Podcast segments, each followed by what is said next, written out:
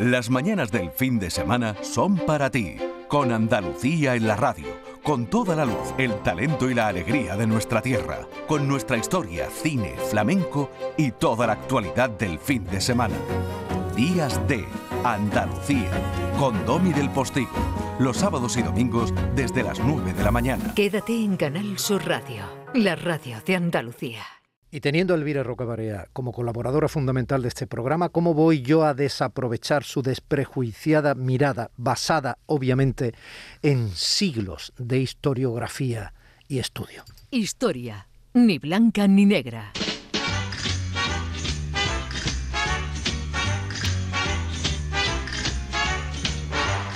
Que no estoy yo diciendo que tú tengas siglos, niña. Hombre, pues no me importa tampoco. Yo siempre he llevado muy bien eso de la edad. Oye, nunca me quité años y me parece muy bueno eso de ser viejo.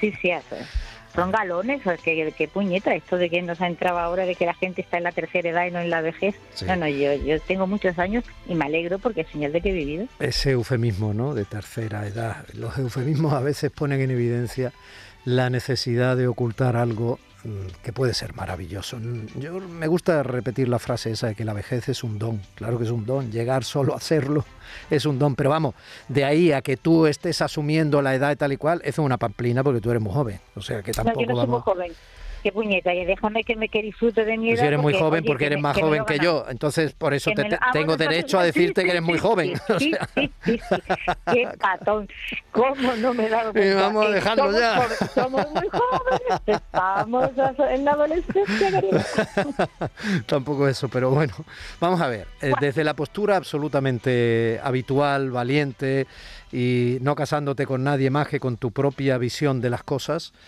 Mm, eh, bueno, mm, dime, eh, el señor Emilio Lamo de Espinosa, a quien yo respeto sobremanera, me ha dejado claro que por encima de otras consideraciones que hemos analizado, la personalidad de Putin es la personalidad de un loco a la hora de tomar decisiones prácticas. ¿Tú por qué no te centras en esa perspectiva? ¿Por qué crees sencillamente que está ocurriendo lo que a lo largo de la historia siempre ha ocurrido? Bueno, porque tiene uno que para entender, digamos, las líneas de evolución a veces hay que irse muy atrás en el tiempo, ¿no? Entonces, por ejemplo, hay que entender cómo nació el Zarato, o sea, cómo nace Rusia, Rusia que nace en la Rus de Kiev, es decir, es y estamos en el en el siglo IX, ¿no? Hmm. Cuando el príncipe Oleg deja Novgorod y funda Kiev y eh, mira para que se entienda un poco mutatis mutandis, Mm, la relación de Kiev, vamos a llamarla así, con, con Rusia o con Moscovia luego, es un poco la de Castilla y León. O sea, eh, Castilla es un condado que le sale a León, que es un reino. Sí. ¿Vale? Pero hay un momento en que ese condado se hace más grande, mucho más poderoso, ¿vale? Absorbe y deja reducido ese, eh, ese lugar de origen a muy poco, ¿vale?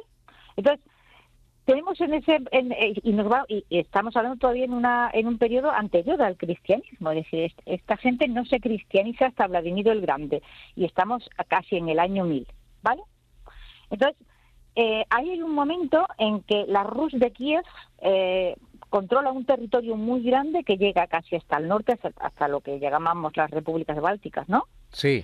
Y por abajo hasta el mar, ¿no? Sí. Pero eso tiene una vida muy efímera, muy, muy efímera, porque eh, las invasiones mongolas, entre otras eh, circunstancias, provocan una enorme fragmentación de todo ese territorio que había controlado lo que era Kiev, con un centro potente en Kiev, ¿no? Sí.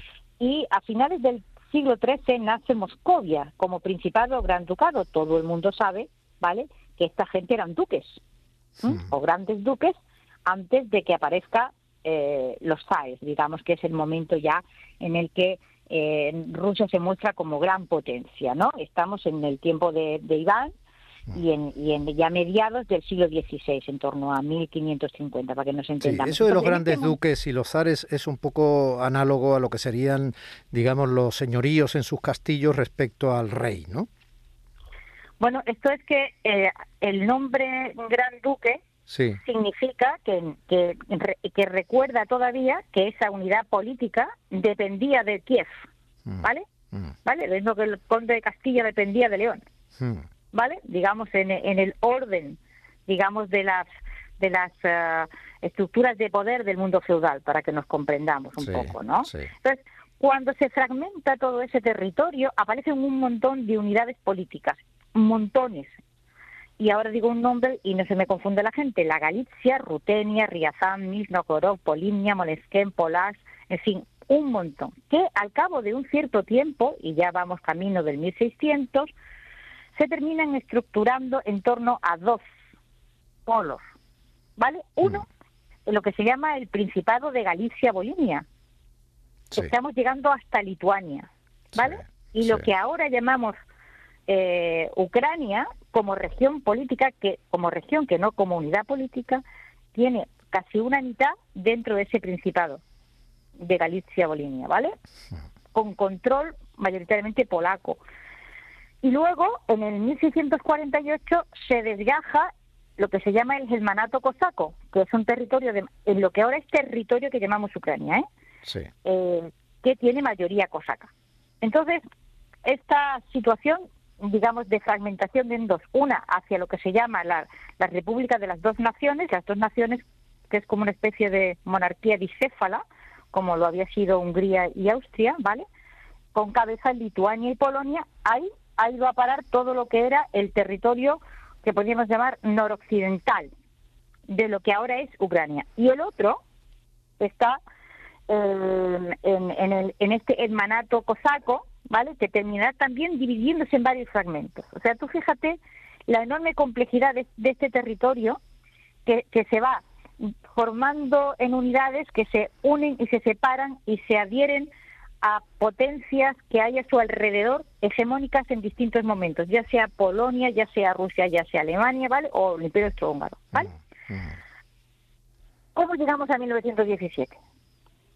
Pues en lo que ahora es el territorio. recordemos que quieres llegar a 1917 porque fue la revolución bolchevique, evidentemente. Claro, claro. Es una fecha porque en este momento, cuando.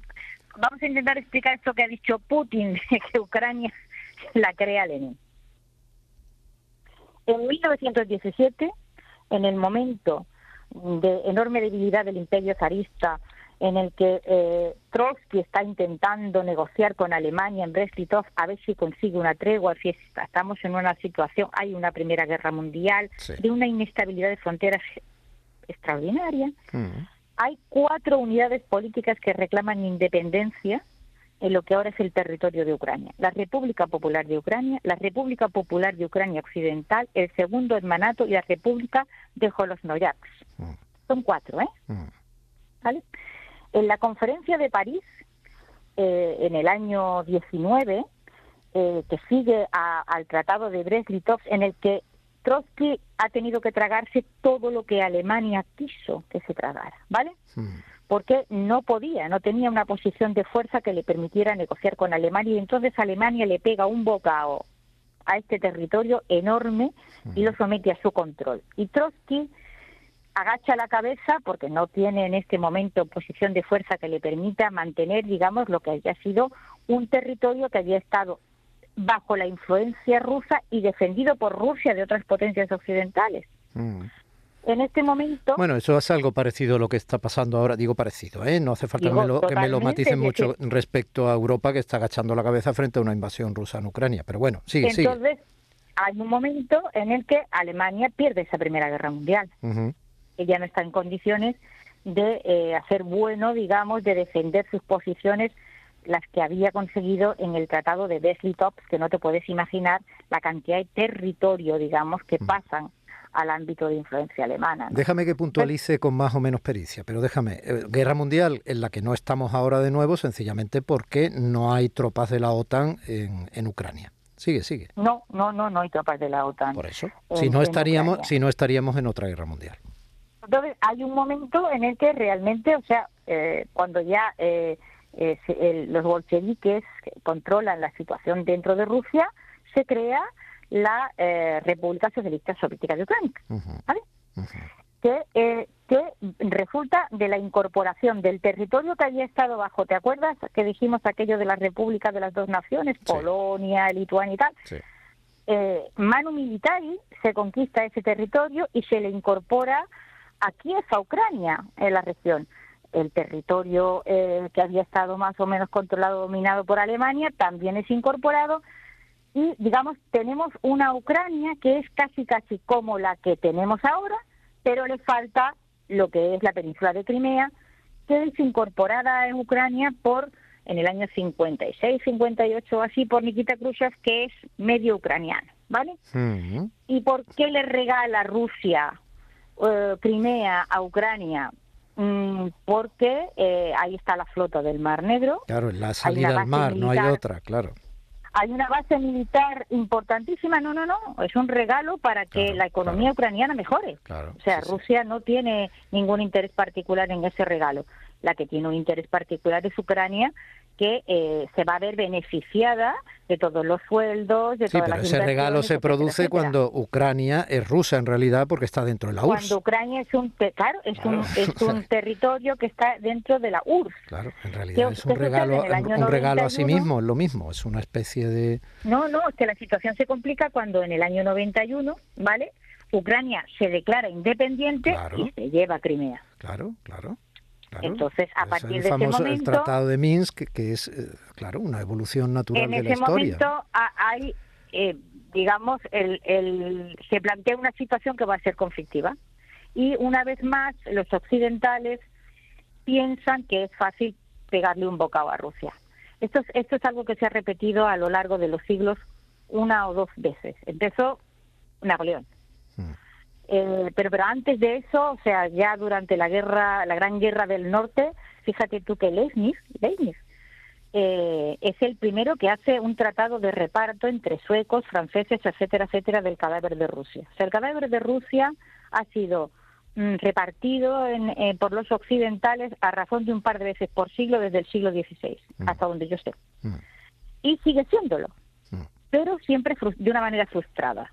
Es decir, eh, pues eh, yo te dije que íbamos a hablar de la batalla de Balaclava en la guerra de Crimea. ¿no? La guerra de Crimea e-, es, otro más de los intentos de, eh, o sea, ¿cuántos tenemos? O sea, tenemos a Napoleón y tenemos a Hitler y tenemos la guerra de Crimea en el que, bueno, el, imperio eh, británico y, los franceses intentan con la excusa de apoyar el, el languideciente y ya viniéndose baja chorros eh, Imperio Otomano, eh, crecer por ese territorio a expensas de lo que podía ser zona de expansión rusa. déjame, déjame que te haga otra apreciación. Mira, en el Museo Ruso eh, en Málaga, a propósito, que muchos estarán pensando qué pasa con esos eh, acuerdos culturales de paz que relacionan Rusia con nuestro país. Por ejemplo, tenemos en Andalucía uno muy claro. El Museo Ruso de San Petersburgo tiene una división en Málaga que es un museo maravilloso. En la actual exposición temporal del Museo Ruso en Málaga que se llama Guerra y Paz, que desde el siglo VI hasta el siglo XX muestra desde iconos hasta cuadros algunos maravillosos eh, y otros muy, muy, muy valiosos, que recuerdan momentos de la guerra que han vivido los, los ciudadanos rusos a lo largo de los siglos, hay un cuadro maravilloso que está ubicado en la guerra de Crimea, que pinta un corresponsal, o sea, una especie de periodista de entonces, pinta el cuadro en el momento en que, con víctimas en primer plano en el suelo, ¿no? en el momento en que se firma uno de los tratados de paz tras un combate. Lo digo porque eso se puede ver perfectamente en Andalucía, en el Museo Ruso ahora mismo, en un cuadro enorme.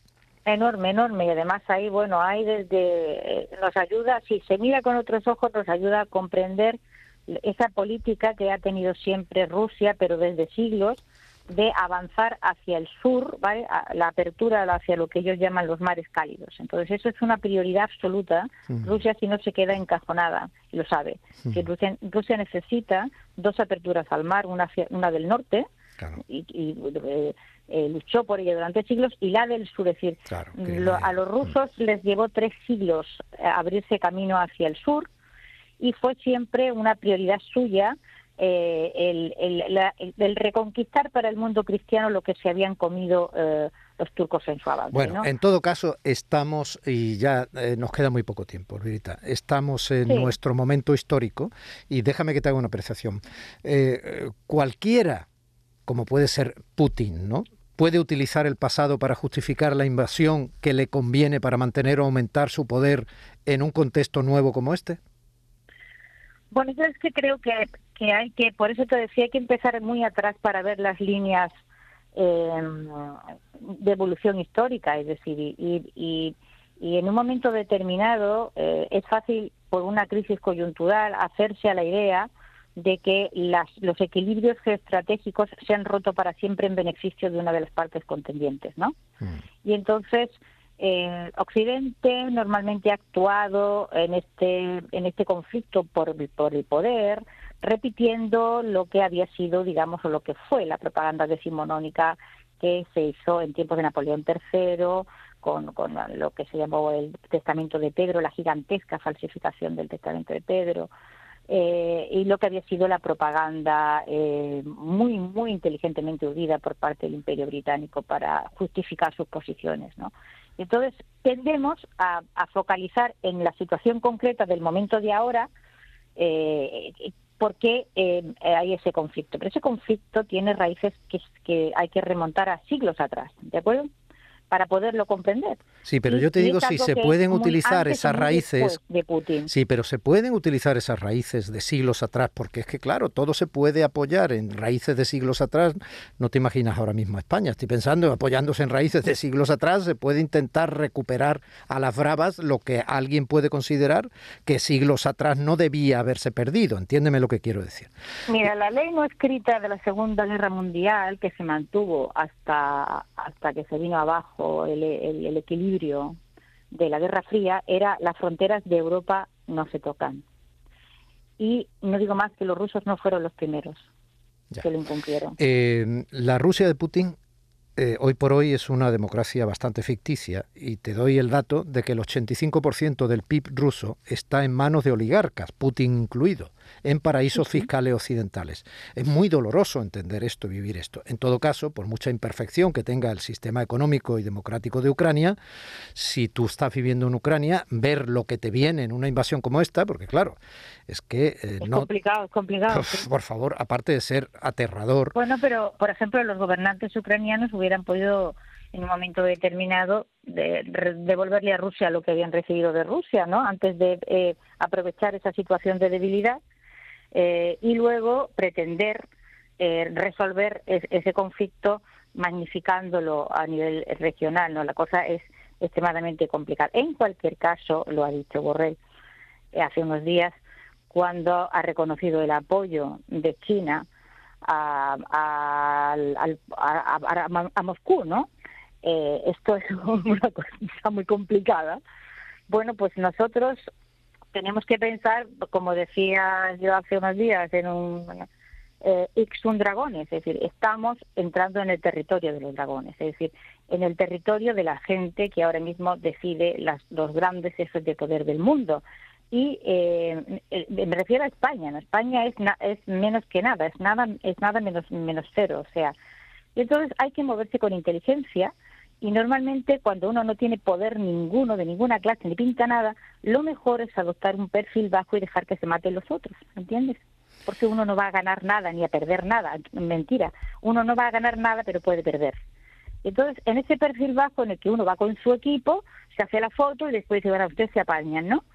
Pues ya está, hasta ahí, ¿entiendes? Hacer lo que realmente hay que hacer, porque este es nuestro contexto político, pero no eh, pingarse más allá de lo que nuestros intereses pueden llevar. Es decir, ahí hay intereses muy serios que tienen que ver con el gas, que tienen que ver con muchas cosas, que tienen que ver con la intervención rusa en, en Kazajstán, que esa es otra, no conectar una cosa con la otra es un disparate, en fin. Hay muchos factores. Nosotros no tenemos una política exterior potente ni tenemos una capacidad de comprensión muy grande de lo que está sucediendo en el mundo. Por lo tanto, lo, lo único que se puede hacer aquí es pues tú vas con el pelotón, ¿entiendes? Y los que tengan grandes intereses, los que realmente estén ahora mismo en condiciones de mover piezas en el tablero, que los muevan. Ese es, digamos, mi punto de vista. Intentar no salir perjudicado. Durísimo pragmatismo que se enfrenta a todos los esquemas morales que suelen sustanciar horas y horas de debate público en radios, en televisiones, horas y horas, mientras el pragmatismo eh, del poder y del armamento se impone en una guerra que ojalá sea muy rápida si parece que Ucrania no va a tener otra posibilidad que perder y seguir sola en esta historia.